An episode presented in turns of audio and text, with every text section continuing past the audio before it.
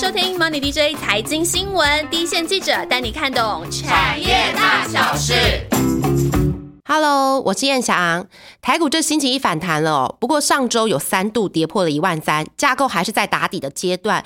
这个时候投资真的很难找。不过股市有一句名言，跌升就是最大的利多。今天要介绍的这个族群呢，从 XQ 全球赢家报价系统来看，系产业的指数已经领先修正到了二零二零年六月的低点，但是大盘相对应的位置大概是一万一千点，也就是十年线左右的位置。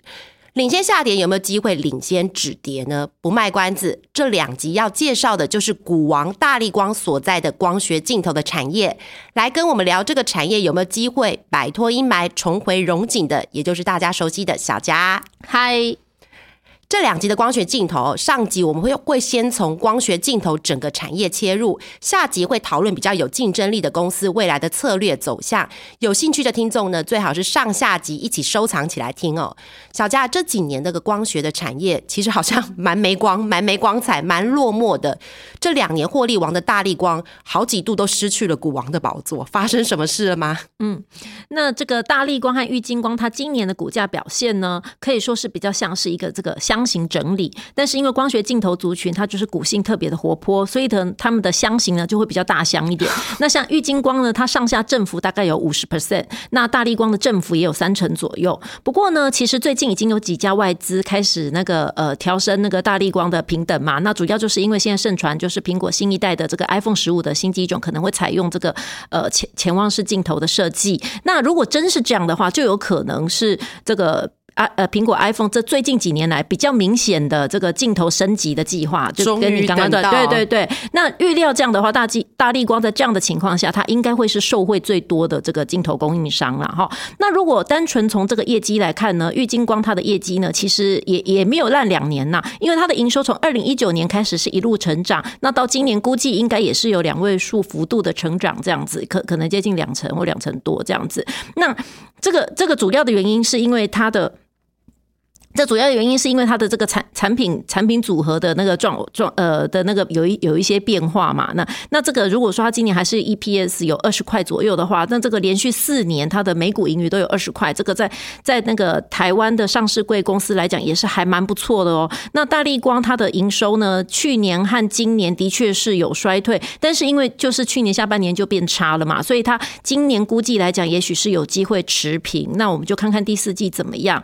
那获利来讲。讲的话，大力光它其实因为它曾经有两百多块，所以在这么高的一个基期下呢，可能大家就会觉得说它去年的状况就不好。但是它今年因为它汇兑收益啊，它光是前三季汇兑收益就有九十亿，所以呢很多很 对，所以估计它今年的每股盈余，就像刚刚讲的，它应该是可以回升到有机会回升到这个可能接接近一百八十块钱，或者或是这个这个附近的水准。那从本业来看，大家会觉得可能是可能还是会觉得有一点。不够不够好，那毕竟它的股价是很高，主要的原因就是呃，因为手机市场它的状况本身就不理想嘛。那智慧型手机的普及率很高之后啊，那个动能本来就趋缓了。那从调查数据来看呢，也是预估说，呃，今年。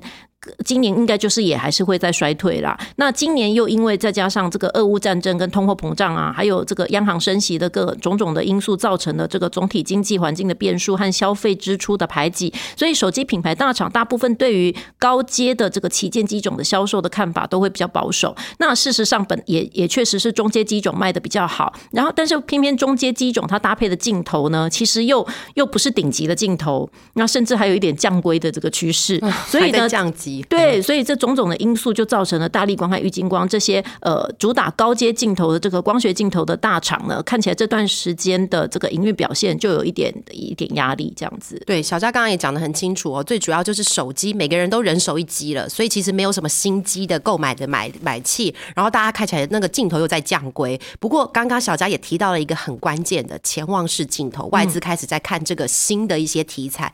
明年的老大哥苹果是不是真的有一些新的技术导入的机会？嗯，那现在市场正在盛传的，就是也包括大力光，他那个呃前几天法说会，他刚刚有提过，就是说这个明年呢就会有比较多的会有客户开始用这个潜望式的镜头。对，那市场盛传就是说苹果是预计在明年，也就是二零二三年的新一代的可能 iPhone 十五就会来用这个潜望式镜头。那其实早在二零二零年呢，大陆就已经有好几家手机品牌大厂，其实他们都发表过这个用了这个潜望式镜头的手机哦，像是小米、华为啊、O OPPO 啊这些这些大厂这样子。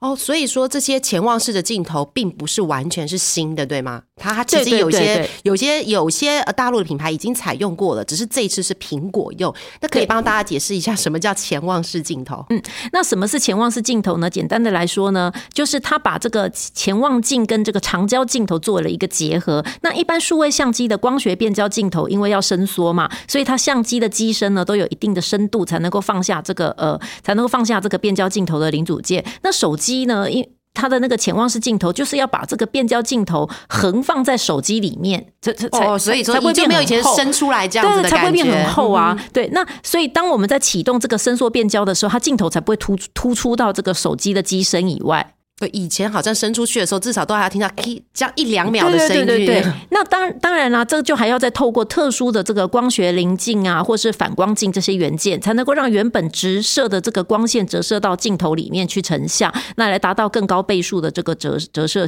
更好的这个成像的效果。那因为潜望式镜头它的光学变焦是在机身内部完成的，所以呢，它就不需要再安装这个镜头筒。哦，就是我们以前说出去要伸出去那个大炮，对不对？嗯，就可以做到这个有滤镜和防尘啊，然后还有防止压到的这些效果。然后因为它的那个光折射率提高了，所以它在相同的体积内也可以达到更高倍数的这个光学变焦的拍照效果。所以说，如果用大陆厂商他使用过的这个手机潜望式镜头来说，他们是有做到了在手在这个镜头里面完成了五次的反射，最后达到了十倍的光学变焦、二十倍的混合变焦、一百倍的这个数位变焦的效果。那苹果的潜望式镜头到底会带给这个使用者什么样的全新感受？当然，大家都很期待的。对，五次反射，十倍、二十倍、一百倍，哇，这个数字听起来就是大家头都昏了。不过听起来就是一个很炫的技术啦。不过要没有呃，就是没有镜头筒又达到这么好的一些效果呢？看起来量产的技术上面，苹果敢采用的话，代表说量产的供应链已经有一些很好的突破了哦。那除了这个呃这个潜望式镜头之外，八 P 明年采用的量是不是也会有一些增加？嗯，那这个是什么？叫几 P 呢？八 P 镜头的意思呢，就是说大家常常应该都会听到什么几 P 几 P 呀这样子。其实所谓的几 P 就是说一颗手机镜头它非常的小颗嘛，但是它到底用了几片这个很薄的这种塑胶镜片去堆叠而成的。像我们之前用像现在主流的什么六 P 呀，就是用六片的塑胶镜片堆叠的镜头。那比较高阶的七 P 就是用七片塑胶镜片堆叠的镜头。那明年会比较有量的这个八 P 呢，就是指八片的塑胶镜片堆叠的镜头。那你看它一颗那么小颗。可是呢，你用了越多片去把它层层的堆叠，就表示它的技术难度就是越高的，感觉得出来，良率也就会越越不容易要做做到嘛。所以这对大厂来说就会比较有利。虽然说现在九 P 镜头也就有了，但是如果你要说到有有在量产的规模的话，应该还是八 P 比较会有可能比较有机会先有量这样子。那如果谈到说两亿话术，像我们现在都都你看话术，对，都已经到两亿亿两亿叫亿级的，应该就是要八 P 九 P 镜头呢，它的这个效果会比较会比较。能够呈现出来，会比较真正的达到那那样高的效果啦。那镜片的数量增加的好处，简单说，也就是说可以提高这个镜头的解析度嘛。那减少这个影像内容的变形，还可以增加视角广角。那有有时候我们把手机拍照的时候，会发现说，你想把那个目标拉大。嗯，对对对，可是你会发现说，哎，拉大以后就其实不清楚，那可能其实就是镜头的批数它也不够，马赛克的感觉，对对，那规格就不够高。那事实上，在手机镜头的这规规规格的眼镜上面，大陆品牌大厂常常都会有顶级的旗舰机，它去领先使用这个超高规格的镜头。像他们早在大概两年前，也就已经发表过用了这个八 P 镜头的旗舰机。只是说，如果你以单一机型的销售数量来讲的话，苹果领先这还是没有疑问的。所以大家还是会很期待。再说苹果它接下来是不是有什么比较具体的这个升级的规划？那可以作为这个产业的这个发展的观察指标。所以等于说明年大家会觉得光学镜头有一些机会，是苹果开始有一些指标性的动作了，对不对？然后它如果镜片的数量，就刚刚像小佳说的，八 P 开始可能会先有一些量，然后又有一些潜望式镜头的想象。这个对于这个生产手机镜头的供应链的厂商来说，明年会是久旱逢甘霖吗？嗯，应应该来说，这是的确是有这样的一个机会，因为虽然说大环境来讲，其实很多品牌客户他对于明年的手机市场还是比较偏向保守的，尤其像刚刚也提到过，中规手机来讲，其实镜头还是有在降规格的趋势。那所以如果新的镜头只有顶级的这个旗舰机来导入的话，可能整个的数量还是。还是会比较有限嘛，对不对？只是说，如果说苹果它最新旗舰机种导入的话，是可能有机会起一个带头的这个作用。对，刚刚小佳一直提到说，其实对于手机这个供应这个产业来说，苹果的动向是非常非常重要，动见观瞻的。对，因为它是有量的一个一个品牌厂商嘛。然后小佳刚刚讲说，呃，中阶主主流的这个手机在降规，我相信大家也蛮有感的。这几年其实手机镜头的机构的升级变慢了，很多都是用一些演算法取代。那硬体。的规格没有持续的进步，反而降规了。那这个又对产业会不会有一些什么样子比较中长期的影响？这几年手机呃手机镜头的市场确实是有蛮巨大的变化。像以前最高阶的镜头，几乎最高阶的手机镜头几乎都是大力光的市场。但是呢，品牌客户呢，他看到供应商的毛利率这么高，对不对？他最高到七十几嘛，对不对？七十几真的不太能让 显示接受，显示为就是有一些最高规格的可能是卖一个赚一个，对 对对。那获利这么高。获利率这么高，对不对？每年赚这么多股本，对，当然就客户他就也会想说，哎，那如果有有更多实力相当的供应商一起来供货的话，应该对我的成本结构来讲会比较有帮助，对不对？对于对于我分散供应链的风险也有帮助，这也是一家品牌厂商他本来就应该要去努力的事情，对不对？所以后来呢，苹果它在 iPhone 的这个高阶镜头的订单的这个配比上面就有一些调整，那就是大家看到账面上大力光和玉金光它的业绩就产生了一些变化。所以这几年其实很多人都在说，其实苹果扶植了二哥起来了嘛，对不对？就是他一些策略上面，或者是说他希望分散供应链，这个本来也是代商言商，他也应该这样子啦。对。那可是如果说这样子，他给了二哥追上。一哥一些喘息的空间，那大家还想问的是，除了台湾的大哥一哥、大哥二哥之外，大陆的厂商这几年也追的非常积极，他们有机会吗？其实整个光光学镜头，它的产业、它的镜、它的供应商是非常的多的。但是我们就要讲说，也能供应到手机镜头，让这些手机，因为手机的量就会比较大嘛。那要让这些客户放心的话，基本上都还有一定的规模。所以这样来讲的话，这个竞争能够有效竞争的厂商，其实是并没有很多，就删掉很多。对对，就自动是已经过滤掉很多了。那大陆的它这个。比较大的厂，像舜宇光学，它其实比较主要的是在做这个光学镜头的模组。当然，他自己也有做镜头，不过他还是以模组比较多。那大陆当然也有很多厂商，就像刚刚说的，他也做光学镜头。但是因为手机光学镜头，它不断尺寸很小、很精密，然后你要做到这个品质和供应的良率，然后自己也要的那呃也要很品质也都要很稳定什么的，这个都需要一段蛮长的时间来磨合。所以你看，很多人都切进，但都切不进去。对对对，所以就是如果从这个方面来看的话，大陆的。竞争对于台湾这两大厂，至少对这两大厂来说，短时间内其实是还没有很大的。压还没有太巨大的压力啦。不过，就像厂商自己常常说的，这个价格竞争在业界是永远存在的。那大家就是努力把自己的技术、品质和良率、成本都去做到最好，那就是尽量去维持这个竞竞争力这样。所以，一哥跟二哥他彼此之间的，就他还是有一个技术的护城河，还有个几年的时间啊。所以我这边呃，手机镜头这边我就做个这种小结，就大致来说呢，明年是旗舰的高阶机种可能会出现一些新的那个世代革新的机会。不过，主流的中间呢，在成本价格的考量之下呢，还是有降规的可能。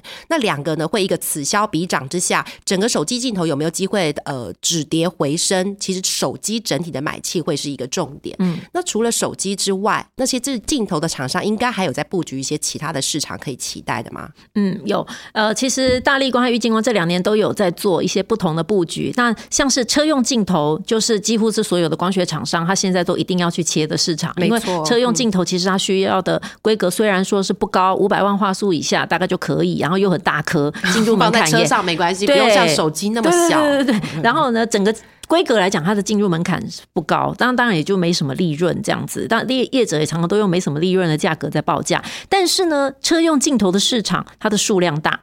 以前一台车呢，可能就几颗而已。